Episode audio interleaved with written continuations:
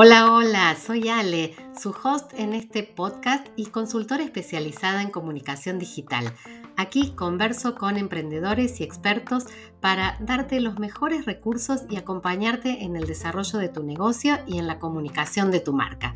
El objetivo es que te lleves buenos consejos, buenas estrategias para pasar a la acción, porque siempre podemos experimentar algo más y aprender juntos. Hola, hola, bienvenidos a un nuevo episodio. Hoy me encuentro con Franco Valdizare para conversar sobre cómo la comunicación puede ayudarnos a ser más efectivos en nuestro trabajo. ¿Será así? ¿Habrá posibilidades de, de que la comunicación nos ayude a ser más efectivos? Franco es consultor en comunicación y asesora a empresas y a profesionales para ayudarlos a potenciar buenas prácticas de comunicación, así que estoy segura que él nos va a ayudar a responder esta pregunta. Como dice su perfil en Instagram, Fran nos invita a comunicarnos mejor. Hola Fran, ¿cómo estás? Bienvenido al podcast. Hola Ale, ¿cómo te va? Buen día. Muchas gracias por la invitación, me encanta estar acá. Bueno, bienvenido, bienvenido a este de idea la acción, que hoy nos pone en contacto súper directo con un tema que yo creo que es central en las organizaciones y que es el de la comunicación. Y te invito a que rompamos un mito, a ver si es posible hacerlo, o que hablemos sobre un mito que dice o, o, que nos propone pensar cuánto hay de cierto en que la comunicación es lo que hace efectivos a los equipos de trabajo quizás es algo que se dice, lo decimos los expertos, ¿no? Cuando estamos trabajando con las personas, pero luego los equipos de trabajo, las personas no lo viven así. Entonces, ¿es un mito o es una realidad que la comunicación nos hace ser más efectivos en nuestro trabajo? No es un mito, es, es real. Y como vos recién decís, después las personas no lo pueden comprobar porque no lo aplican. Es, la comunicación es justamente eh, una habilidad intrínseca del ser humano. ¿Qué pasa? A lo largo de nuestra vida desaprendemos lo que tiene que ver con la comunicación. Entonces, cuando llega el momento de ser efectivos, cuando llega el momento de ser asertivos, de ser exactos, de saber explicarnos, de saber escuchar, el tema de la escucha es fundamental, ahí es donde metemos las patas porque trasladamos esquemas de comunicación que nosotros ya tenemos aprendidos, por lo general en el colegio, ¿no es cierto? Eh, o en la universidad o en el ámbito familiar, lo queremos trasladar como parte de nuestra esencia a otros ámbitos y nos topamos con que no es lo mismo. Entonces, eh, hay aspectos a lo mejor propios de las organizaciones que, que deberían respetarse, tienen que ver con la cultura, claramente, ¿no? Y, nosotros no los estamos interpretando porque hay, muchas veces las cosas no son claras, los procedimientos no son claros, no se hacen conscientes. La comunicación interna hoy no se hace consciente en las organizaciones. Quizás hoy, eh, con, con, todo lo que tiene que ver con la pandemia, eh, es como que se ha naturalizado un poco más. Pero en realidad uno va como deslizándose a través de las relaciones en el trabajo, a través de las relaciones con el jefe, con los compañeros, con los procedimientos y cuestiones operativas, y no hacemos conscientes los momentos en los que, no, esto es importante, lo tengo que comunicar efectivamente, lo tengo que comunicar asertivamente, para que no haya un ida y vuelta innecesario. Y ahí es donde dejamos de ser eh, productivos, donde dejamos de ser efectivos. Cuando no me anticipo, entonces, al no hacerlo consciente al momento, sale como sale. Yo siempre digo, a veces es como el agua que baja por una ladera de una montaña, ¿no es cierto? Si vos no la canalizás, no la, no la ordenás, la montaña te lleva para donde, para donde quiere. Y acá tiene que ser consciente. Esto lo tengo que comunicar bien porque si no va a venir una pregunta, después yo tengo que aclarar y ya está, se hecho a perder. Algo que podría haberse solucionado de primera. Entonces está claro que no es un mito, que es una realidad, que la comunicación nos ayuda a ser productivos. Lo que sucede, eh, donde cortamos la cadena de frío, es verdaderamente en la práctica, ¿no? Lo sabemos, lo decimos, pero luego eh, no, esto no está incorporado de manera consciente a nuestras prácticas laborales y ahí es bueno donde, donde tenemos que trabajar. Vos decías, Fran, recién eh, que venimos con modelos aprendidos ¿no? de, de otros ámbitos, de la comunicación en la familia, en la escuela, en la universidad, y que estos parámetros, muchas veces o estos modelos, no funcionan en las organizaciones o en los vínculos laborales. ¿Cuáles son las competencias entonces que tenemos que desarrollar, que tenemos que aprender para comunicarnos mejor dentro del trabajo? O si estamos buscando trabajo o si pertenecemos ya y, queremos renovar nuestro perfil laboral dentro de una empresa. Creo básicamente que la primera competencia que tenemos que desarrollar es la escucha.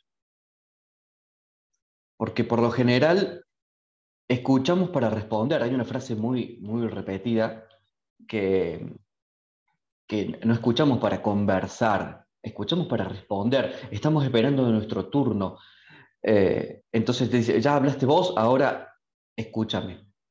Bueno, pero ese escúchame significa comprender, racionalizar lo que te estoy diciendo para, que, para poder seguir un hilo de la conversación. Entonces, transformamos el escuchar en una cuestión meramente física, ondas de sonido que ingresan por el oído y no se procesan, y terminamos lo mismo, independientemente de lo que escuchamos, contestando lo que ya pensábamos que íbamos a contestar. Entonces ahí se rompe la comunicación y pasa a ser emisores, ¿no es cierto? Dos emisores quizás enfrentados y ninguno está escuchando, no hay ningún receptor. Y, en el colegio nos enseñaron que la comunicación, y esto es un concepto tan trillado, pero es emisor, receptor, y de vuelta, cada uno respeta el espacio del otro, el momento del otro, y si cada uno escucha para cuando le toque contestar, no tiene sentido. Entonces, en las organizaciones muchas veces pasa eso. Escucho porque tengo que escuchar y después sigo con la mía. Esa es una competencia. La escucha, la escucha activa es una competencia fundamental. Perfecto. ¿Qué más? Por, lo general nos, por lo general nos dicen, tenemos que aprender a comunicarnos mejor. Y uno dice, bueno, tengo que aprender a hablar mejor, voy a aprender oratoria. No. Eso es orar, eso es una parte de todo el ciclo de la comunicación. Después, otra competencia que tenemos que aprender es inteligencia emocional muchas veces que, lo que escuchamos genera una reacción en nosotros por no poder manejar nuestras emociones. Totalmente. Que no es la adecuada para ese momento de la comunicación. Eh, eh, por ahí lo, más, em, lo más común, por ejemplo, en una conversación difícil, en una discusión, donde a lo mejor el clima no es el mejor. ¿Qué nos conviene decir? Bueno, a ver, para.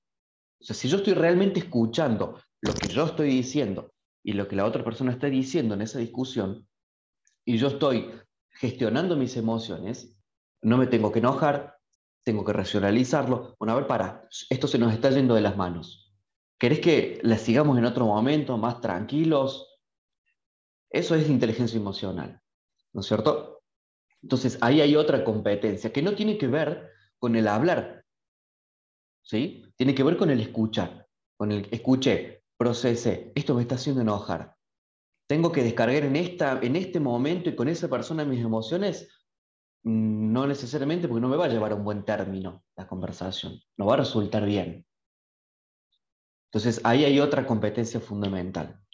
Y, podríamos agregar otra que sería la de ser asertivos, es decir, tener la capacidad de explicar con palabras, con textos, con gestos, lo que quiero explicar para que el otro entienda lo más aproximado posible a lo que yo quise explicar. No siempre es eh, factible, pero lo más aproximado, mejor.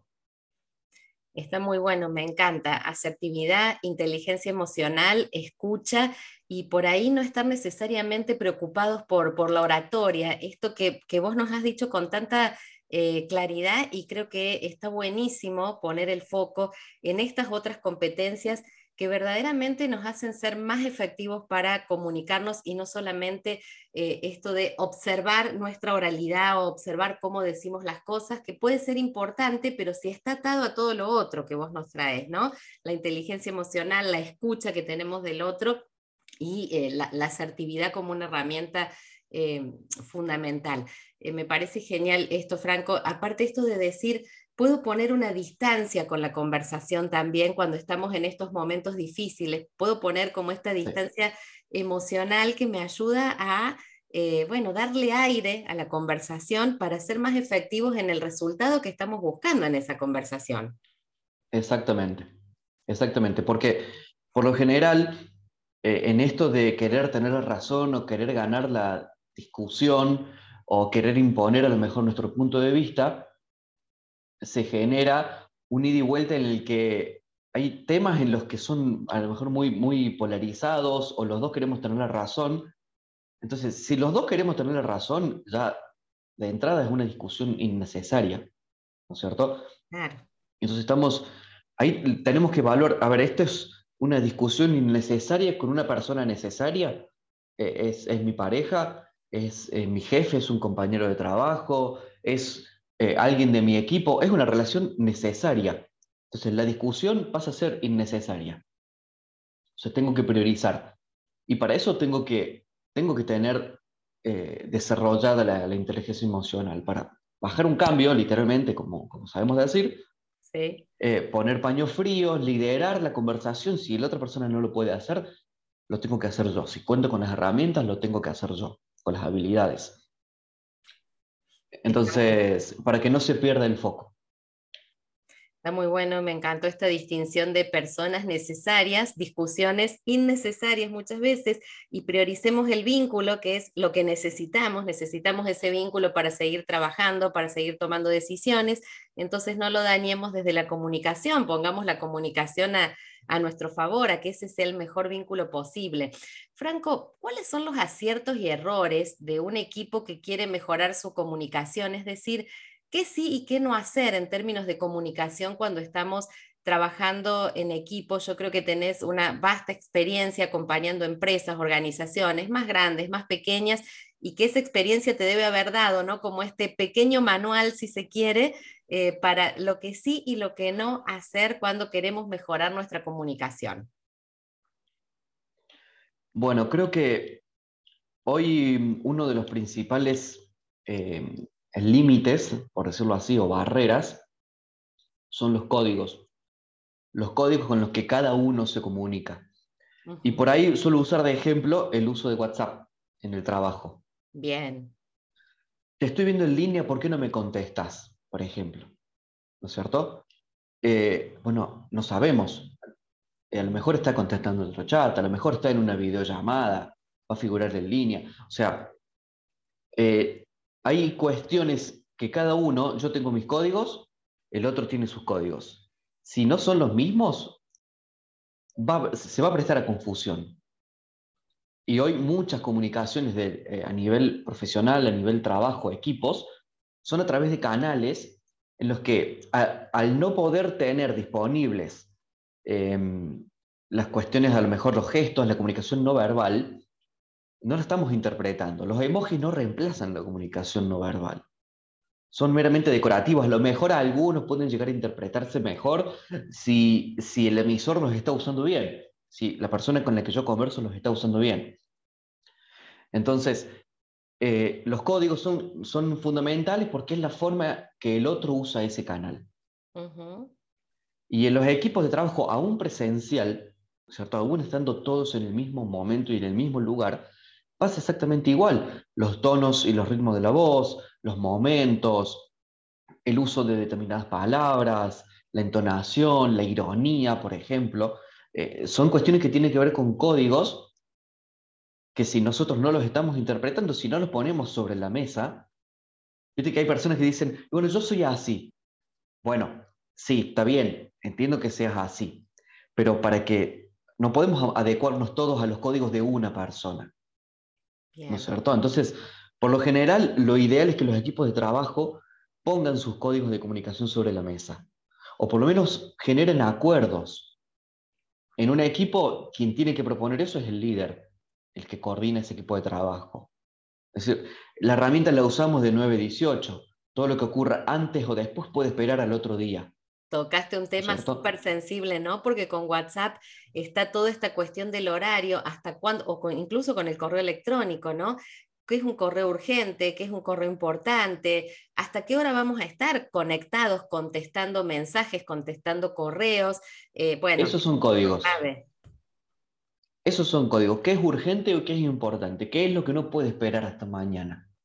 Si yo digo, si yo pienso, esto no puede esperar hasta mañana, pero el otro cree que sí, ahí tenemos dos códigos de comunicación que no están conectando. Entonces, eso se va a prestar para una discusión, para un reclamo, para un conflicto.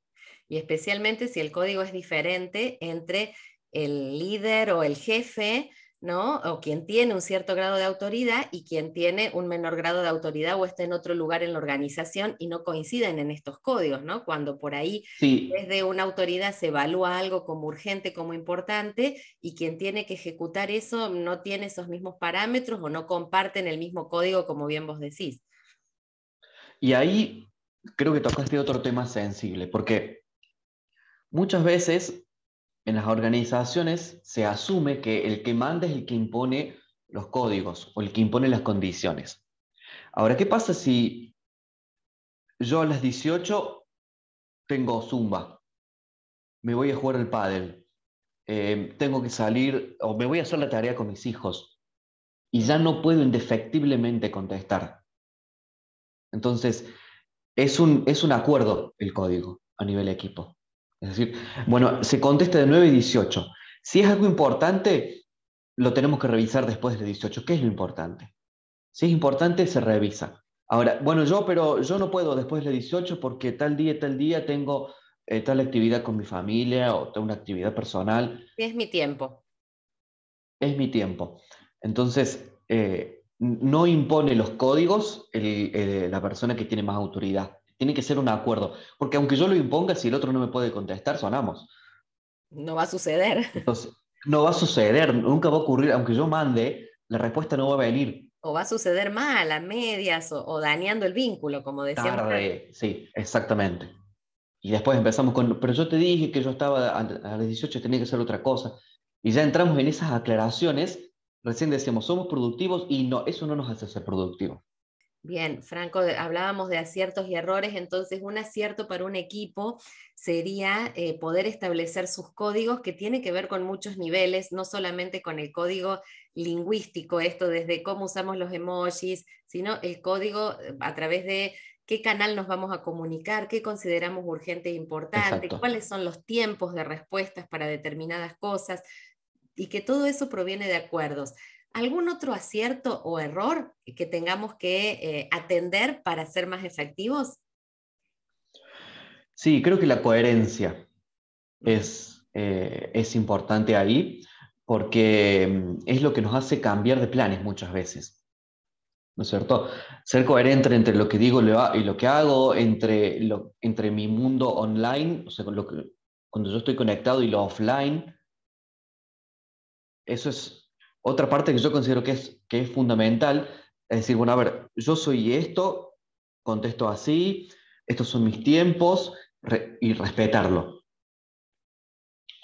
Bien, esa coherencia me parece fundamental. Entonces, coherencia y acuerdos, me llevo estos dos eh, aciertos para también yo aplicar eh, en, mis, en mis vínculos laborales porque eh, creo que son fundamentales.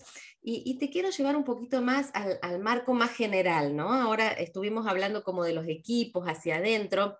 Me encantaría que pudieras darnos una mirada un poco más general en, el contexto en el que estamos, que muchas veces se describe como entornos buca, estos volátiles, inciertos, complejos, ambiguos, que atraviesan sin duda la comunicación, eh, no solamente las, las actividades operativas, sino fundamentalmente cómo somos en el mundo, cómo estamos en el mundo y la comunicación es parte de eso. Entonces, en este contexto buca, volátil, incierto, complejo y ambiguo, cuáles son las tendencias del mundo de la comunicación en las empresas que pueden ayudarnos a ser más efectivos. ¿Qué es lo que se viene o qué es lo que se está trabajando ahora eh, que cruce esto de este mundo tan cambiante, con tanta incertidumbre y la comunicación como herramienta? Bueno, creo que, creo que la pandemia eh, aceleró los, tiempos de algo que hace, hace un tiempo que viene como, como siendo tendencia, que ya no es tendencia en realidad, sino que ya empieza a ser en algunos lados una realidad. y, y, que forma parte por ahí de, de, mi filosofía de trabajo. Siempre formo parte, siempre me concentré en las personas más que en los medios. Yo siempre digo que lo importante de la comunicación pasa por las personas. ¿no es cierto? Las personas son las que están en los extremos de la comunicación. Lo que está en el medio son los medios y justamente son un medio para que algo ocurra. No son lo importante. Por ahí tenemos la, la tendencia a echarle la culpa a las redes sociales, a WhatsApp, a Zoom, a la herramienta que estemos usando, pero en realidad somos nosotros los que estamos usando esas herramientas. Y somos nosotros a, lo que nos, a quienes nos pasan cosas que nos hacen usarla bien o usarla mal, no entenderla. Eh, eh, estamos atravesados a lo mejor por situaciones eh, familiares, personales, que, que, nos hacen no estar a lo mejor 100% predispuestos a determinadas dinámicas de comunicación. Entonces, el foco en las personas. O fíjate que muchas organizaciones hoy tienen ya no tienen a lo mejor una gerencia de recursos humanos o una gerencia del talento. O sea, son, por ejemplo, dos áreas o dos nombres que remiten a administrar cuestiones duras, administrar personas o administrar habilidades, experiencia y conocimiento. Bien. Ahora se administran personas, se administra la felicidad de esa persona. Viste que ahora tenemos los gerentes de felicidad. Sí, sí, de bienestar. O gerente de bienestar. ¿Por qué? Porque hacemos foco en la persona. Si la persona está bien, va a trabajar bien. Si la persona está mal, no va a rendir igual en el trabajo. Estamos prestando atención a las emociones de las personas. Capaz que hace, no sé, 20 años atrás, hablar de emociones en el trabajo era una vulnerabilidad, era una debilidad, era irrisorio. No existía. en el trabajo que estaba, no existía. Tenías que dejar tus emociones afuera. Tal cual. Y cuando llegabas a tu casa, tenías que dejar tu trabajo afuera, la puerta. Hoy es mucho más permeable eso y un buen líder gestiona emociones, gestiona personas, gestiona los, sus vínculos familiares. Por ahí decimos, es como, esta empresa es como una familia. No, no porque nadie va a echar a su hijo si su hijo no tiene una buena performance. O sea, no, no es una familia, es una buena comunidad, ¿no es cierto? Donde las personas se entienden, se interpretan, se aportan valor mutuamente. Entonces, el foco en las personas me parece que es una tendencia que se está haciendo realidad, que, conviene que siga siendo así, porque son las personas las que les pasan cosas y son hermanos, madres, tíos, primos, hijos, que están ahí y que están atravesados por sus situaciones y que eso hace que sean más productivos o menos productivos, por ejemplo. Bien, entonces este foco en las personas como tendencia que llegó para quedarse eh, en, estos, en estos entornos tan complejos. ¿Alguna otra cosa que vislumbres vos en este horizonte de desarrollo en este 2022 o en los próximos años que quienes nos están escuchando, por ejemplo, y están eh, llevando adelante su emprendimiento, llevando adelante una pyme, ¿sí? Eh, ¿qué tendrían que estar mirando en términos de comunicación? Eh, hace un tiempo la comunicación estaba, o sea, fingíamos que la comunicación era 2.0, es decir, que era de ida y vuelta. ¿No es cierto? Lo que era comunicación interna era una mera emisión de mensajes. Ahora los contenidos que circulan adentro son producidos también por los empleados, por los colaboradores. No me gusta la palabra empleados, pero eh, todavía se sigue usando. Entonces, le damos a nuestros colaboradores la posibilidad de que ellos mismos generen contenidos. Y tenemos que facilitar esas conversaciones de valor, que muchas veces no, las da la empresa. la empresa no plantea los temas que son valiosos para sus colaboradores, son ellos mismos los que los están planteando. ¿Qué pasa? ellos van a encontrar los medios para conversar. Entonces, ¿qué tienen que hacer hoy las organizaciones? Favorecer los medios, no llenar de mensajes. ¿Sí? Porque si no nos estamos comportando con medios 3.0, 4.0, según una filosofía 1.0, 0.1, no sé, o sea, muy vieja. Vamos para atrás, claro. Estamos yendo para atrás usando canales nuevos, no, no, no, no va a generar nada bueno. Entonces, eh, entregarle los medios a las personas. ¿Quieren conversar? Listo, aquí tienen un grupo de WhatsApp. Yo, organización, no me voy a retirar de ese grupo. Quiero estar, quiero participar de esas conversaciones de valor. Quiero saber lo que es importante para mis empleados, para mi gente. Porque a partir de ahí yo puedo generar algo que siempre es muy difícil, que es la cultura. Conozco a mi gente, conozco lo que le gusta, lo que forma parte de, su, de sus temas de relevancia, qué es lo que les importa.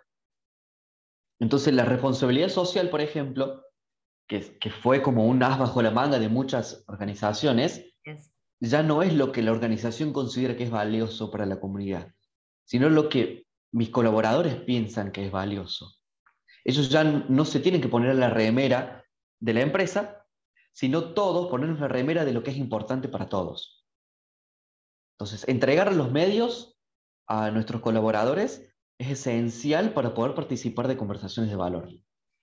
Y eso qué bueno que, que, traes esto de poner esta distinción, son conversaciones de valor y qué importante quienes están liderando equipos o son los dueños de estas pymes, de estas fábricas, de estos emprendimientos, eh, bueno, empiecen a desarrollar también esta capacidad de escucha, volviendo al inicio de la conversación, y esta capacidad de eh, decir, puedo generar estos espacios, no necesito retirarme para que ocurran, genero la confianza suficiente para que yo también pueda estar ahí desde mi lugar de líder o de dueño, eh, conociendo, intercambiando, escuchando en apertura, ¿no? Desarrollar esta apertura para, compartir esos espacios. Bueno, Fran, creo que hemos repasado, pero un montón de cosas interesantes. Me quedarían también muchísimas preguntas para seguir conversando. Seguramente tendremos alguna otra oportunidad también de, eh, de hacerlo. Eh, no sé si querés dejar algún mensaje más sobre esto de la comunicación en las organizaciones, alguna conclusión de esta conversación que hemos tenido. Sí, creo que hay, hay algo que yo le llamo que conversen las jerarquías, eh, que tiene que ver un poco con, todo lo que hemos estado, estado viendo. Suele pasar que en, en las organizaciones es cierto que hay temas que, le toca a cada nivel de la jerarquía, ¿no es cierto? Si hablamos de organizaciones más verticales o, más horizontales, es como que hay temas que son eh, trend topic en los directivos, en los mandos medios y en, a lo mejor en, los equipos operativos. Pero está bueno que conversen las jerarquías, que, abajo, en la base operativa, se sepa lo que está pasando, que haya un diálogo vertical sin, pensar en, en, cascadeos ni en bajada de información, reenvíale esto a tu equipo. No. Eh, me imagino a lo mejor un escenario en el que un director, un gerente hace una video selfie, 30 segundos, con dos o tres novedades muy buenas, y se las manda a todo el mundo por WhatsApp. O se las manda a todos sus, colaboradores por Slack, eh, con cosas que, le, que le, le importan a ellos también. ¿Cierto? Cuestiones que tienen que ver con la realidad de la empresa. Y de abajo hacia arriba exactamente igual. ¿sí? Eh, en los años 80 se, se, hizo muy popular una filosofía que era la política de puertas abiertas, la Open Doors Policy eh, en las organizaciones. El gerente que tenía básicamente la puerta abierta de su, de oficina para que cualquiera pudiera entrar y compartirle algo. Bueno, esto es un poco eso. Porque es la forma en la que eh, nos vamos a conocer todos, todos conocemos lo que nos importa, lo que está ocurriendo. Entonces, ese conversar las jerarquías me parece que está bueno para cuestiones así, no, del trabajo necesariamente, sino que tienen que ver con el día a día. Con la vida, con la vida laboral que llevamos y que, y que, involucramos mucho ¿no? en esa vida laboral, tiempo, esfuerzo, corazón, mente. Eh, hay, mucho puesto emocional también en el trabajo, entonces. Exacto. Eh, qué, bueno, todo eso. este modelo que vos propones, que es eh, esta fluidez natural, ¿no? En los vínculos, de arriba hacia abajo, de abajo hacia arriba, cualquiera puede tomar el teléfono y emitir un mensaje sobre esta diaria de, eso en lo que estamos poniendo tanto que, que es nuestro laburo. Fran, bueno, un placer conversar con vos. Me encantó esta conversación. Espero que quienes estén del otro lado también se estén llevando mucho valor, nuevas ideas para pensar la comunicación en sus equipos, en sus entornos. Estés donde estés, el mensaje es, la comunicación es fundamental para hacernos más productivos, para hacernos más efectivos. Totalmente. Y para tener más bienestar en nuestra vida laboral, para disfrutarla, para hacer crecer vínculos, para acompañar a otros. Así que me quedo con todas estas ideas, las vamos a seguir pensando, las vamos a seguir trabajando juntos. Así que te dejo un abrazo enorme, muchísimas, muchísimas gracias por haberte sumado a este episodio de tu idea a la acción. Me encantó, Vale. Muchísimas gracias a vos por la invitación.